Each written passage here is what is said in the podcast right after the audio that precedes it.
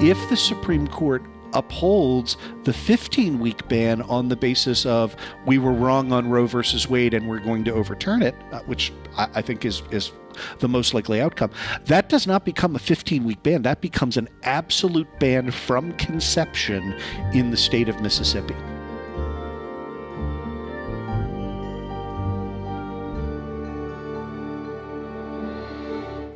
Herzlich willkommen zu Kreuz und Flagge, dem Podcast über die religiöse Rechte. Mein Name ist Annika Brockschmidt. Heute geht es wieder um den obersten Gerichtshof, denn der beschert uns momentan eine Schlagzeile nach der anderen. In der täglichen Berichterstattung bleibt jedoch meist keine Zeit für eine tiefgehende Analyse, um zu verstehen, was dort wirklich gerade vor sich geht. Deswegen ist unser Experte heute P. Andrew Torres. Er ist Jurist, praktizierender Anwalt und beobachtet den Supreme Court in seinem Podcast Opening Arguments, den ich euch wärmstens empfehlen kann, seit Jahren. Er hilft uns heute dabei zu verstehen, was bei dem Prozessbeginn von Dobbs gegen Jackson Women's Health Organization passiert ist und warum das so ungeheuerlich ist. Aber eins nach dem anderen. Bevor wir ins Detail gehen, hatte ich vorneweg eine Frage an Andrew man muss schlechte Nachrichten halt manchmal einfach mit etwas Humor garnieren, damit man sie ertragen kann. In Opening Arguments hat Andrew für die Fraktion des Scotus, die der andere Andrew, Andrew Seidel, in einer unserer früheren Episoden die, Zitat, Irrenkonservativen genannt hat, also die, die ohne Rücksicht auf Verluste ihre extremsten Positionen durchdrücken wollen, einen ganz bestimmten Namen. Howler Monkeys oder Brüllaffen. Und das will etwas heißen, denn Andrew ist ein sehr überlegter und diplomatischer Mensch. Hier erklärt er, wie es zu dem Spitznamen für die Gruppe um Thomas, Alito, Barrett und Co. kam und weshalb das so bezeichnend für die aktuelle Situation am obersten Gericht des Landes ist. Maybe before we dive into the, the nitty-gritty details, one general question. In your show, in Opening Arguments, you speak about the howler monkey faction of the court. what do you do. mean by that? And why this characterization? And why does this maybe set the stage for what we'll be discussing today? Sure and let me say all of this comes from a, a background as a practicing lawyer. Um, and and one of the things that uh, you learn that is you know somewhat of a of a of a, a foundational myth right? Somewhat of of um, not a, a, nice story is the idea, the concept of the judicial branch as being impartially interested in, in this country in interpreting and saying what the law means, right?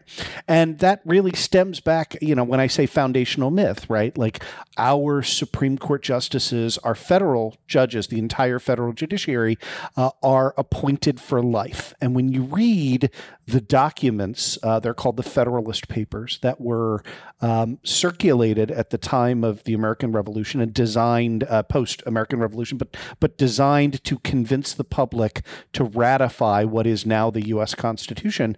Uh, there are arguments again and again that basically say, "Hey, look, um, what we're going to do is we're going to have this third branch that's the judiciary. They're going to interpret things. We're going to give them their jobs for life so that they can be independent of politics." Politics, right? And uh, you know, and we're both laughing at that a little bit. Um, but but but let me say that in recent, it is recent memory, right? My lifetime, my practicing adult, I'm a little older, but you know, my practicing adult lifetime, uh, when that happened. Ursprünglich war also der Gedanke dahinter, die Richterinnen am obersten Gerichtshof auf Lebenszeit zu ernennen, dass sie so frei wären von politischen Einflüssen. Man verließ sich also fatalerweise auf die Einhaltung von politischen Normen, von denen man erwartet, dass alle sie befolgen. Wenn das nicht mehr der Fall ist, droht alles in sich zusammenzukrachen. Und eine Zeit lang funktionierte der Gedanke an die unparteiischen Richter, denn nicht immer bekam ein Präsident, wenn er einen Richter ernannte, auch das, was er sich vermutlich gewünscht hatte. And I'll give you a perfect example. Um, Justice David Souter on the court, uh, appointed by uh, George H.W. Bush in 1991, uh, a, a not a conservative Republican, but a, a Republican president, our conservative party, uh, and uh, has become a reliable member of the court's liberal wing. A lot of people forget that he was appointed uh, the year after Clarence Thomas was appointed to the court. Und Souter ist nicht das einzige Beispiel. Before that, uh, Richard Nixon. Um one of our most infamous presidents, uh, appointed a Republican, conservative Republican president, appointed uh, my judicial hero and probably the most liberal justice on the Supreme Court in the past hundred years uh, in William Brennan, right? So um, it has not always been the case that uh, presidents get to pick nominees for the Supreme Court who match up ideologically with the results that they would like to get. In fact, that is an aberration, and it is an aberration on both sides. Und was hat das mit den Howler Monkeys, der Brüllaffen-Fraktion am obersten Gerichtshof, zu tun? And so this is a super long-winded way of of answering the question. But when I say Howler Monkey contingent, uh, I picture right screeching monkeys in the trees who are not listening to what's going on around them, uh, and they only care about themselves. Um, and and I think that is now an, an apt description. It was sad when uh, that was a, a a vocal and vociferous minority on the court. Um, it is now uh, a, a five justice out of a nine justice Supreme Court uh, uh, majority, uh, and um, and the problem is is that in virtually every case that has a political that has political implications it's it's very difficult to imagine uh, how you disturb um, their sort of underlying convictions um, and and it's not supposed to be that way Das knüpft direkt an das an, was Andrew Seidel in einer der letzten Folgen sagte. Diese extreme Fraktion des obersten Gerichtshofs, zu der mindestens fünf der insgesamt neun RichterInnen zählen, ist dorthin berufen worden, um für die religiöse und politische Rechte genehme Urteile zu fällen. Dabei fallen die Masken mehr und mehr. Ein ironisches Bild, ich weiß. Maskenpflicht und religiöse Rechte, naja, ihr wisst schon. Und darum soll es also heute gehen. Die Oral Arguments, also die mündliche Verhandlung des Falls Dobbs gegen Jackson Women's Health Organization. Das ist der Fall, der ein direkter Angriff auf das im Urteil im Fall Roe gegen Wade 1973 festgehaltene verfassungsmäßig geschützte Recht auf Abtreibung ist. Wenn man Medienberichte liest, steht dort immer wieder, dass es beim jetzigen Fall um ein Abtreibungsverbot nach 15 Wochen geht. Das ist zwar nicht falsch, aber es ist irreführend. Let's kind of work backwards, right? So the when something in the United States is a fundamental right that is protected by the Constitution. What that means is that is a, an anti majoritarian counterweight, right? It means even if the overwhelming percentage of a population in any particular area wants to do X, if you have a right uh, to the contrary, then they can't do X, right? And so, you know, our, our First Amendment is uh, kind of the classic example. Um, and there are counterexamples, both, uh, you know, left and right, liberal and conservative, right? Ein verfassungsmäßig geschütztes Recht kann also zum Beispiel nicht in einem bestimmten Bundesstaat, wo vielleicht die Mehrheitsverhältnisse zu diesem Thema anders sind, einfach gekippt werden. And and the First Amendment, um, if it applies, and sort of broadly speaking, says, yeah, it doesn't matter. You you can live in a super liberal area, and everybody wants you to stop. You know, one of our one of our foundational cases is a case called. Um, Skokie versus Illinois that involved uh, neo Nazis uh, marching through a community of Holocaust survivors, right? About as insensitive as you could possibly imagine. And the Supreme Court said, yeah, no, we, we get this, but if the First Amendment means anything, it, it means the right of uh, uh unpopular and provocative speech um, in areas where people don't want to hear it. Um, I, I, I know, for example, in, in Germany, the, re- the result would be very different. Bei uns würde das in der Tat unter Volksverhetzung fallen, einen Straftatbestand, den es im amerikanischen Recht allerdings nicht gibt. Aber was hat das jetzt mit dem Dobbs-Fall zu tun? Nun folgendes. Die Hälfte der Bundesstaaten hat bereits Gesetze verabschiedet, teils vor Jahren, die Abtreibung entweder extrem streng regulieren oder gar ganz verbieten. The point is is that of our states, right? We have 50 states as political subdivisions. Um, about half uh, have pre-existing laws uh, that would uh, either serve extremely cur- curtail uh, the, the right to uh, an abortion uh, or would ban it outright. Um, those laws exist in a variety of form. We can get into it if you care about the legal geekery, which which I do. but the but the point is is that the enforcement of those laws are stayed because of the operation of Roe versus Wade and a 1992 case called Planned Parenthood versus Casey, which severely restricted the principles set down in Roe v. Wade. Diese Gesetze auf Bundesstaatsebene sind quasi ausgesetzt oder pausiert, weil die Urteile in den Fällen Roe gegen Wade und Planned Parenthood gegen Casey bedeuten, dass diese Gesetze gegen die Verfassung verstoßen. Und wir erinnern uns, die Aufgabe des Supreme Courts ist es, die Verfassung zu interpretieren. Was passiert also, wenn die Urteile in den Fällen Roe und Casey gekippt werden? So if those cases are overturned, if the Supreme Court says you, you know what, we got it wrong in those cases. There is no fundamental right to reproductive freedom in the Constitution, then those laws would take effect. And you asked, you know, sort of for the legal geekery. So, so here it is. Uh, they involve uh, basically laws that fall into a couple of different categories. Number one, pre existing laws that have been stayed by the courts because they conflict with Roe and Casey. Uh, number two, uh, conservative activists have put into place what they call springing legislation, right? Which says, hey, um, the law is going to be X, but if the Supreme Court ever overturns Roe v. Wade, and it uses that precise language in the bill, then we're going to ban abortion uh, outright. Diese verschiedenen Kategorien der Gesetze, zu denen auch diese eben genannten Springing-Gesetze fallen oder Triggergesetze, treten in Effekt, wenn die Urteile gekippt werden. Braucht es dafür noch irgendeinen legislativen Vorgang oder ist das ein Automatismus? No, these laws have already been passed, and so, uh, so, so. For example, right, um, and this is something that, that we just talked about on the most recent episode on, on opening arguments. The Mississippi statute um, says is has two components to it. The part that people are reporting about, right, is the the 15 week fetal heartbeat component. Right, um, and that is true. But that same Mississippi statute has uh, a springing component to it, right? And so, if the Supreme Court upholds the 15 week ban on the basis of we were wrong on Roe versus Wade and we're going to overturn it, uh, which I, I, think is is the most likely outcome.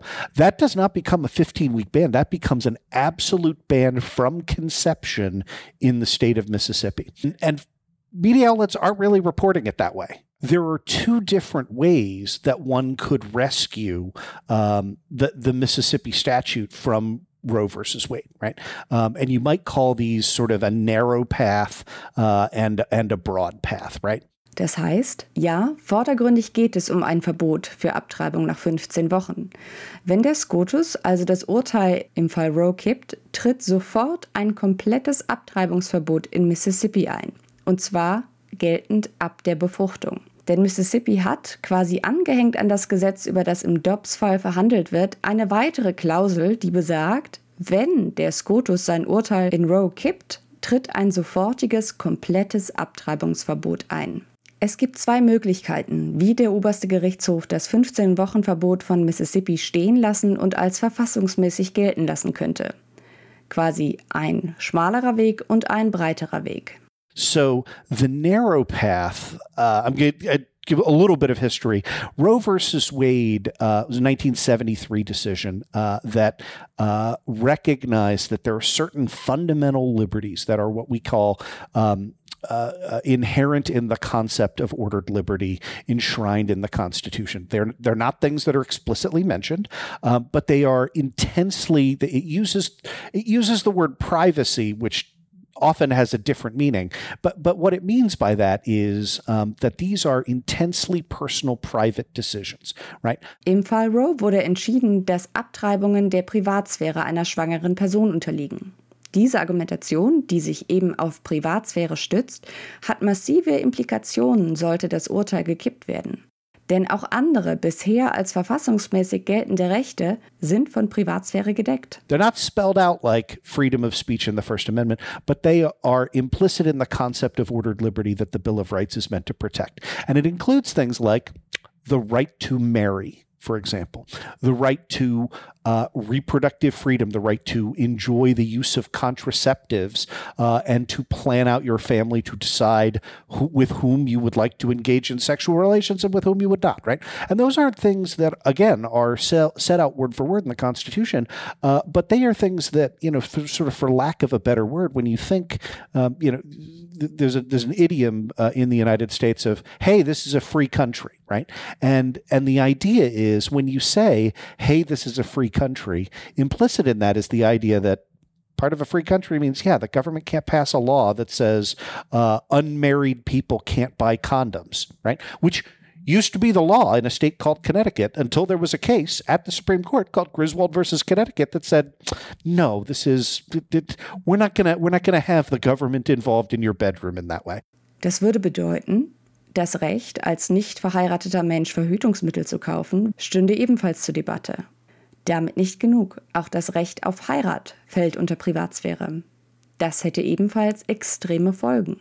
And the marriage is an, is an equally important thing. If marriage is not a fundamental right, then that throws a case called Loving versus Virginia uh, into doubt. Uh, and that case involved um, the Supreme Court saying that uh, laws prohibiting interracial marriage uh, were unconstitutional in this country.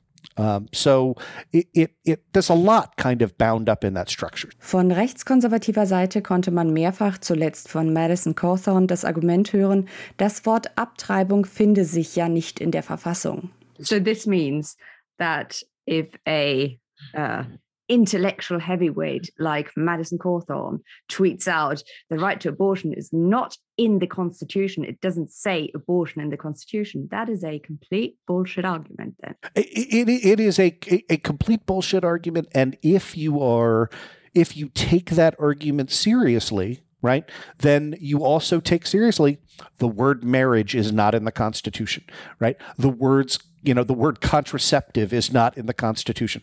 For Madison Cawthorn, the word AR-15 is not in the Constitution, right? Like, like you know, one of the things that um, people, you know, ever since de Tocqueville have written sort of, sort of very movingly about, and and and uh, I used to share some of this pride, as, uh, uh, you know, American national pride on that is that um, is is is owing the endurance of the American constitutional scheme, right, which has been uh, consistent since 1789, um, to the the the broad principles kind of based structure that it has. There are very few things in our Constitution that are written as express commands, right? We have a couple of them. We have, you must be 35 to be president of the United States, right? But for the most part, what our Bill of Rights does is it enshrines principles of justice, right? And it says,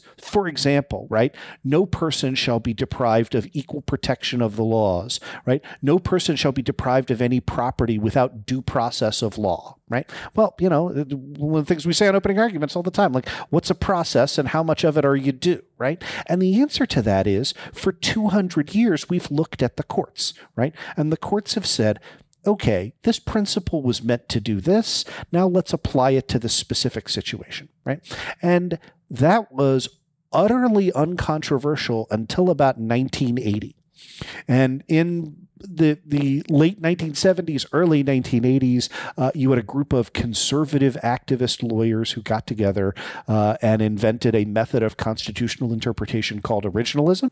Und damit sind wir wieder bei der juristischen Scheinphilosophie angelangt, die Andrew Seidel in der letzten Folge bereits auseinandergenommen hat. Und auch diesmal werden wir erneut sehen, wie der extreme Flügel, nämlich die Mehrheit des obersten Gerichtshofs, diese Methode in Anführungszeichen benutzt, aber nur, wenn es zu den von ihm gewünschten Ergebnissen führt. Aber zunächst erklärt Andrew noch einmal die Struktur des amerikanischen Justizsystems. In our in our federal court system, um, cases originate uh, at what we call the district court level. Right. And the initial idea behind federal courts was um, that this country was a, a union of sovereign states. Uh, and so if there was a dispute uh, either under federal law, which they thought would be pretty minimal back then, uh, or say between the citizen of a state of Maryland and the citizen of a state of Virginia, and it fit into certain categories. Um, they didn't want you uh, to be homered. Uh, sorry if that if that expression is not clear, right? They, they, they didn't want the the Maryland litigant to have to travel to Virginia and practice in Virginia state courts because the idea is, oh well the Virginia courts are just going to rule in favor of the Virginia resident, right? But we're going to have a federal government. It's going to sit on top of that. It's going to be neutral. It's going to be impartial. And that's how and this is way oversimplified, but that that was sort of the fundamental way in which you got into federal court, right? Was the idea was you were eliminating the bias of the state court system. Um, you also get there if you are trying to vindicate a right under the Constitution, which is how these cases are here, um, and and or if you were seeking interpretation of a federal statute. Right. Um, but so when you argue that a state law violates the U.S. Constitution, you go to federal court to vindicate those claims. Once that district court issues its ruling, you have one appeal as of right. And that is to a circuit court that sits above the state district courts. Um, and we have 11 of those, uh, 12 counting the, the, the district, uh, the, the U.S. Circuit Court uh, for the D.C. Circuit, right? Uh, that just hears cases on appeal from uh, from the District of Columbia. Um, but you get one appeal as of right, and that Circuit Court is a three judge panel, uh, and they do not review the facts, but they review the law, right? If you think the Circuit Court gets it wrong, uh, then you file what we call a, a, petition for a writ of certiorari. Uh, those terms are left over from 13th century Saxony, uh, but the idea is that you are begging the Supreme Court to issue a piece of paper, that's the writ, to come down and take the case. And the Supreme Court can decide not to um, for a good reason, for a bad reason, or for no reason whatsoever. Es steht dem obersten Gerichtshof frei, das Gesuch des Klägers abzulehnen. Das bedeutet im Übrigen nicht, dass das ein Level darunter liegende Berufungsgericht mit seinem Urteil recht hat. And the fact that the Supreme Court does not take a case is not binding and it right is not an indication uh, is not does not allow you legally to draw the inference that that circuit court is correct um, it might just be sorry we're super busy right now right um, and the way in which our our supreme court operates is again there it's a nine member Supreme Court. Um, it, it typically uh, throughout its history has used the rule of four, right? So if four justices really, really, really want to hear a case, uh, then that's sufficient for the court to grant the writ of certiorari and go down and get that case. And that's what happened here. And it happened here. And, and I want to just be completely transparent about this uh, because right wing activists crafted a law to try and bring before this court to urge them to overrule Roe versus Wade. Womit wir wieder bei unseren beiden Möglichkeiten, dem schmalen und dem breiten Weg wären, wie der oberste Gerichtshof im Fall Dobbs urteilen könnte. Fangen wir mit dem schmaleren Weg an. And that gets back to I, I, I think is a nice way to kind of pick up the thread of the the narrow versus the broad interpretation. Um, the, the the narrow way to uphold this Mississippi law is to say uh, the way that Roe versus Wade got modified in 1992 by a case called Planned Parenthood versus Casey uh, is that the Casey uh, court said, uh, and we could talk about that decision if you want, um, but the Casey court said that restrictions on abortion at any point are okay so long as those restrictions do not create an undue burden uh, for the pregnant individual, um, and uh, that states may not prohibit abortion for fetal viability, right? Um, and so uh, that uh, is roughly 23 to 24 weeks into the pregnancy. Um, Mississippi deliberately crafted a statute that would uh, ban abortions outright at 15 weeks. Der Fall Planned Parenthood gegen Casey beschnitt bereits das Urteil im Fall Roe, hielt aber das grundlegende Recht auf Abtreibung aufrecht. Laut Casey darf der Staat Abtreibungen zu jedem Zeitpunkt beschränken, solange damit keine unverhältnismäßigen Belastungen für die schwangere Person verbunden sind. Außerdem dürfen Staaten Abtreibungen nicht verbieten, bevor der Fötus außerhalb des Körpers der schwangeren Person überleben kann. Dieser Zeitpunkt, auch bekannt als Viability Line, quasi als Überlebenslinie, liegt bei etwa 23 bis 24 Wochen.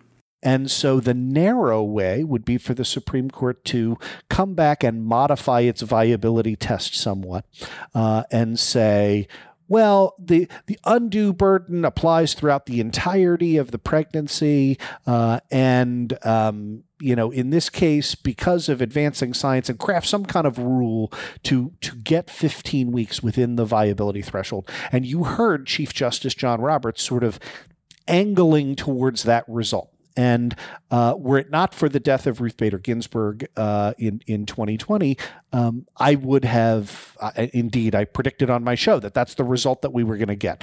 Right, a new case that that drastically curtailed Casey, uh, left Roe intact, but um, you know, but rolled back, maybe applied the undue burden uh, throughout the entirety of the pregnancy, right, and said there are times in which uh, the state's interest can can trump. Der schmalere Weg würde also heißen, der oberste Gerichtshof passt die Viability Line an, also sagt, 15 Wochen sind noch innerhalb der in Casey beschlossenen Beschränkung, dass der Fötus außerhalb des Körpers der schwangeren Person überleben kann. Außerdem würde das Gericht die Klausel mit der unverhältnismäßigen Belastung für die ganze Schwangerschaft gelten lassen. Damit stünde Roe quasi als Hülle noch, aber Casey wäre dramatisch modifiziert. Das wäre laut Andrew wohl der Ausgang des Falls gewesen, würde Ruth Bader Ginsburg noch leben. because Ruth Bader Ginsburg, the court's most liberal member, was replaced with Amy Coney Barrett, uh, who believes very, very strongly, uh, as a matter of religious faith, that um, a, a, fertilized uh, zygote is a uh, uh, is a human being uh, and has a soul from the moment of conception th- th- this is a foregone conclusion, right? There, if there are five votes on the court to hard repeal Roe versus Wade, I would be shocked if we get a different result. And so, if that's the case, right, the first ruling, the narrow ruling, would not trigger the springing provisions of the Mississippi statute. So you'd be left with the 15 week ban. Während also der schmale Weg diese Springing Provisions bzw. diese Triggergesetze, über die wir vorhin gesprochen haben, nicht auslösen würde, sähe das bei einem harten Urteil, das also den breiten Weg wählt, anders aus. Wenn Roe und Casey explizit gekippt werden, dann tritt in Mississippi ein sofortiges Abtreibungsverbot ab der Befruchtung ein. Hard ruling absolutely would. So that very same Mississippi law becomes not a 15 week ban, but a, a, a ban in its entirety throughout the state of Mississippi. So, in order for Roe to be completely overruled, mm-hmm. would the court have to put that into exactly these terms? Would they have to write basically this means that Roe v. Wade is overruled, or can they put it in a more flowery way? um, it, it, it, it's a good question. There, there are ways to sort of effectively overrule without saying it, but this court is not shy about saying we overrule X. And one of the cases that um, we have talked about on opening arguments that you're probably familiar with um, that that you don't typically hear commentators talking about in context of abortion is a labor rights case, right? Is a union dues case called Janus versus AFSCME. Um, and uh, I did a two part episode on this the minute it came out because I said, look, this is this case is what signals the beginning of the end. And basically, um, to to to summarize it as quickly as possible, um, in in 1977, uh, the Supreme Court faced a question of uh, whether unions, uh, public sector unions, could impose non-political costs on non-members uh, whom they nevertheless still represented in in collective bargaining. And the Supreme Court said, Yep, that's fine. There's nothing unconstitutional about that. You want to change the law? Great, go ahead, change the law. But you don't have a constitutional right under the freedom of speech to demand a, that portion of your union expenses back. This was in uh, the state of Michigan, which was the home, still the home of the U.S. auto industry, um, although it has considerably less market power than it did in 1977. Conservative activists were unable to win at the ballot box and get those laws passed. They've gotten them passed in other other states, but Michigan is a pro-union state, and so it failed. Heißt, die Anti-Gewerkschaftsaktivisten, die im Übrigen eng verbunden mit der religiösen Rechten sind, haben es nicht geschafft, das Gesetz zu ändern, weil es bei Wählern beliebt war. Ihre Lösung jetzt, wo es einen extrem rechten obersten Gerichtshof gibt? Den Scotus einfach nochmal fragen. So they went back to the Supreme Court with nothing more than just, you know, we don't like the argument. Uh, we don't like the outcome in in that 1977 case, which was called Abood uh, versus Michigan, uh, and we think you should overturn it because it was wrong. Uh, and Justice Alito, um, in a six three decision, uh, said yeah, you know what? Uh, we got it wrong in Abood, uh, and decisions that are wrong, uh, that's a strong reason to overturn them. And um, so, you know, it was not well reasoned. Uh, we think compelling interests are at stake, uh, and we're going to just overturn 50 years of precedent because we feel like it. Schon damals hatte Elena Kagan, eine der drei liberalen RichterInnen, in ihrem Dissent geschrieben, dass dieses Urteil, das der SCOTUS im Sommer 2018 beschloss, stare decisis für beendet erklärte. Und es zeichnete vor, was der SCOTUS jetzt im Fall Dobbs vorhat. And so when you heard Justice Alito grilling uh, the lawyers representing Jackson Women's Health Clinic, uh, that that's the game plan he was angling towards, right? So you heard the lengthy hypothetical of uh, what if one of the darkest cases in our, our nation's history um, is a uh, is an 1896 decision uh, called Plessy versus Ferguson uh, that said, uh, you know, separate but equal facilities for blacks and whites is okay under the 14th Amendment. Alito argumentierte also Folgendes. Der SCOTUS hat auch damals im Fall Brown gegen Board of Education auch entschieden, dass der Fall Plessy gegen Ferguson, der Separate but Equal, also die Segregation für verfassungsmäßig erklärte, falsch entschieden worden sei. Also können wir das doch auch bei Roe machen. Dass ausgerechnet Alito, der Originalist schlechthin, hier mit dem Fall Brown gegen Board of Education argumentiert, ist perfide. Denn das ist ein Urteil, das wäre man nach der Philosophie des Originalismus verfahren, so nie gefallen wäre. And Alito, uh, attempting to piggyback on um, the court's most progressive decision in the past hundred years, uh, Brown versus Board of Education, uh, said, "Well, look, you know, when when we decided Brown versus Edu- Board of Education, we decided on the basis that Plessy was wrong. It says we got it wrong in Plessy. Separate is inherently unequal, uh, and we're going to change the law. Isn't that good enough?" Um, and and and let me tell you, as as a litigant, I've never uh, argued before the Supreme Court, but I have argued before the U.S. Courts of Appeal. Um, and as a lawyer, right, these are very tough questions to field, uh, and and I think you know c- counsel for for Jackson's uh, Women's Health Organization did you know a, a beyond uh, admirable job, did a better job than I would have done uh, in their shoes, um, be, because the entire premise of that question is um, contrary to fact. Die ganze Argumentation, die Alito hier vorlegt, ist intellektuell unehrlich. If you employ, as as Justice Alito does, an originalist reading of the Constitution and its amendments, um, it is very very clear that the originalist reading of the Fourteenth Amendment 100% contemplated segregated schools, which was the issue in that case, right? Um, and we know that this is not just you know because everybody in the country was racist as hell in the 19th century. Like that's true, um, but but but because of the particular structure of the District of Columbia, right? The District of Columbia is not a state; it's a uh, a territory that is. Um, under the direct supervision of Congress. And so at the time that the 14th Amendment was passed, uh, Congress directly set the school budget for public schools in the District of Columbia. And they did that for racially segregated schools in the District of Columbia. So you have no stronger indication of what the words meant at the time that they were passed uh, that those who voted for the 14th Amendment uh, did not intend for the 14th Amendment to break down the segregation of blacks and whites. Uh, the only way that, that Brown versus Board of Education is cognizable as a decision is uh, under my reading of the Constitution, the sort of the general principles that we talked about to begin the show, which is to say, um, it, it is meant to enshrine the principle of equality before law. And we saw 50 years in practice of uh, Plessy versus Ferguson Im- imposing segregation. And that's what imposes us to, to, to take a look and go, uh, okay, that, that does not comport with the general principle of equality that that amendment was meant to enshrine. That's how this is supposed to be done. And watching uh, Samuel Alito try and hijack those principles uh, to argue for restricting uh, a, a, an individual's right to reproductive health care choice is just, um, you know, is, is enraging and sickening. Noch einmal ganz deutlich. Nach einer originalistischen Auslegung ist Brown gegen Board of Education falsch entschieden worden. Trotzdem argumentiert Alito, der Originalist, mit diesem Fall. Ganz abgesehen davon lag bei Brown außerdem eine komplett andere Beweislage vor.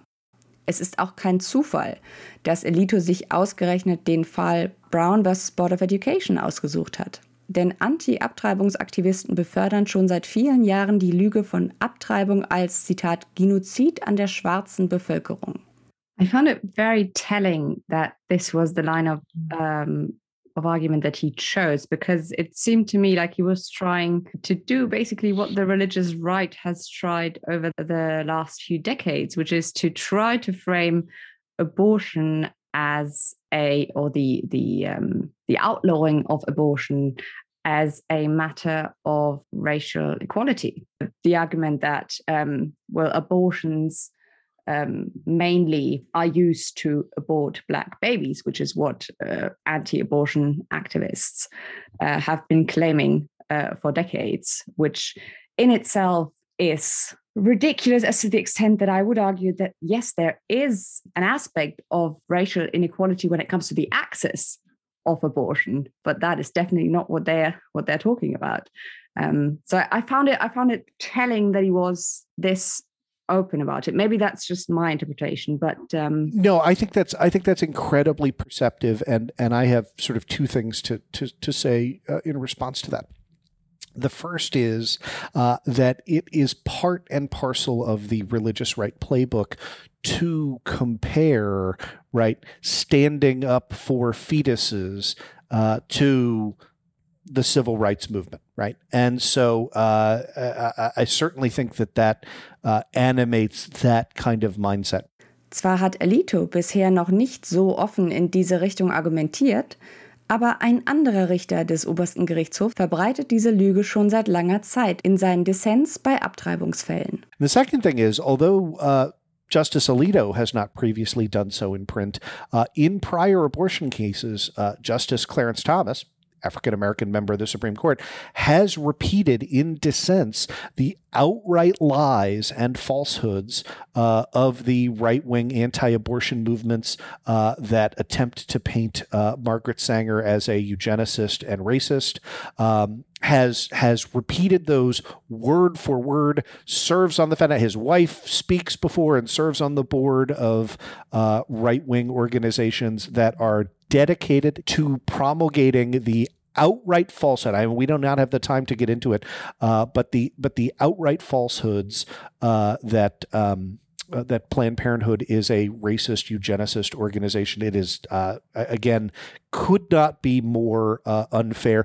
And and the primary quotation uh, that is correctly attributed uh, to uh, Margaret Sanger in, in, and used as you know a gotcha quote is in fact Margaret Sanger quoting African American activist W. B. Du Bois it is particularly galling to see the the side that claims uh, that the only way to understand constitutional rights is through history and tradition um, have uh, just such a cavalier uh, attitude towards actual history. By, by the way, that is yet another argument against the originalist method of interpretation, right? Like one of the things lawyers is, are very, very good at is we are good at reading prior cases and applying those cases to general principles. That's what we're trained to do. One of the things we suck at is figuring out the mysteries of history, right? Like very few lawyers have you know advanced degrees in history. It's just not the thing we do.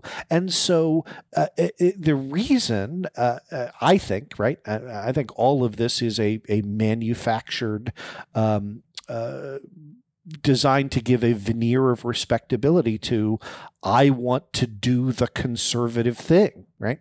Um, and and we have a senator, uh, Sheldon Whitehouse, who has prepared uh, an amicus brief uh, and has tracked that you know for all of the language, right? This court has reached conservative outcomes in political cases seventy four out of seventy nine times, right? So you know it it is. Let's stop pretending let, let's stop pretending that like Oh, okay. I suppose it's possible that Alexander Hamilton and all of our founding fathers just so happened to agree with the 2020 Republican Party.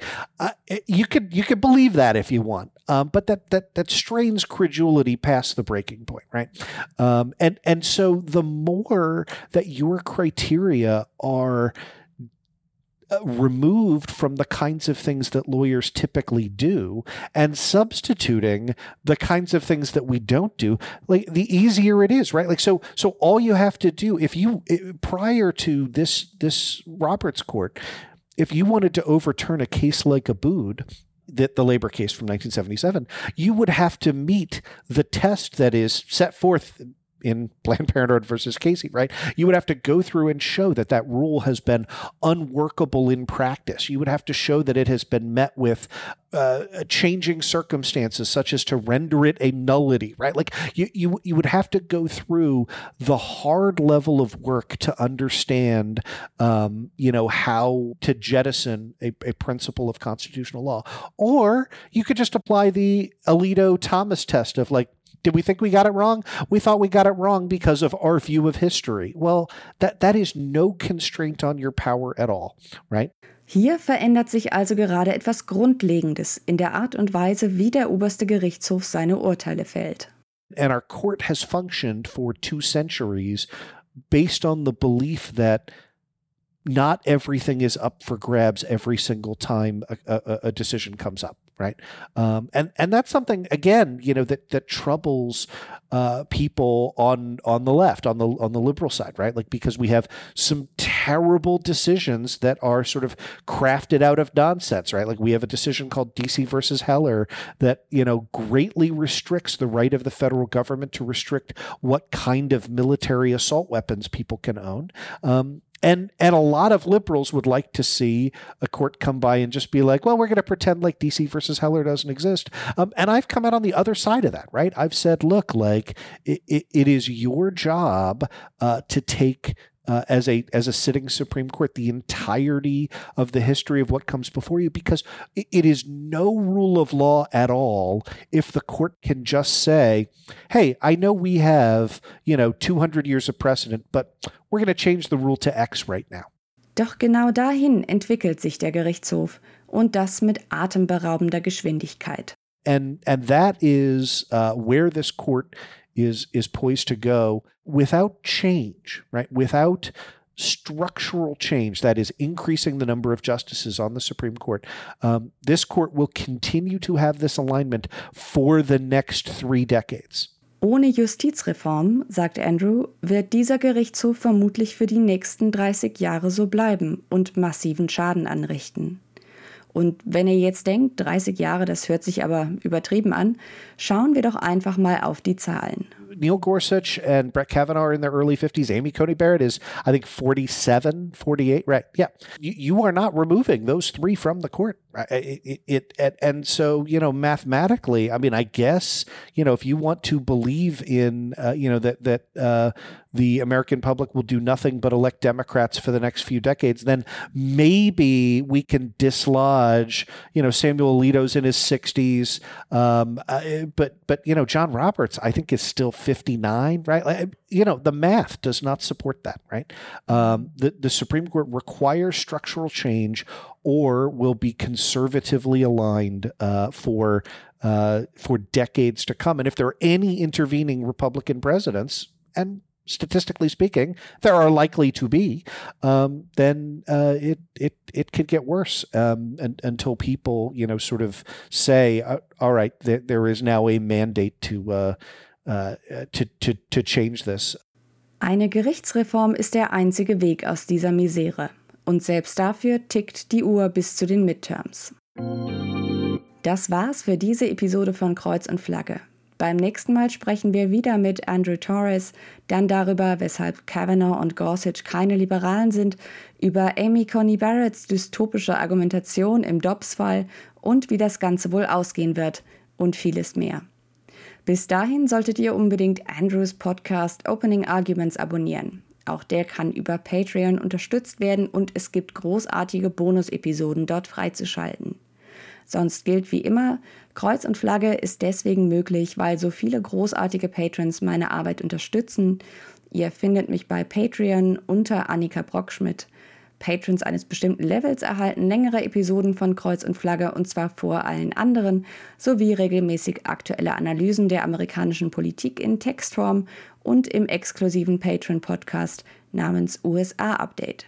Wenn ihr unterstützen könnt, würde mich das sehr freuen und falls ihr noch auf der Suche nach Feiertagsgeschenken seid, Amerikas Gotteskrieger dürfte für, sagen wir mal, interessante Gespräche an der Festtagstafel sorgen.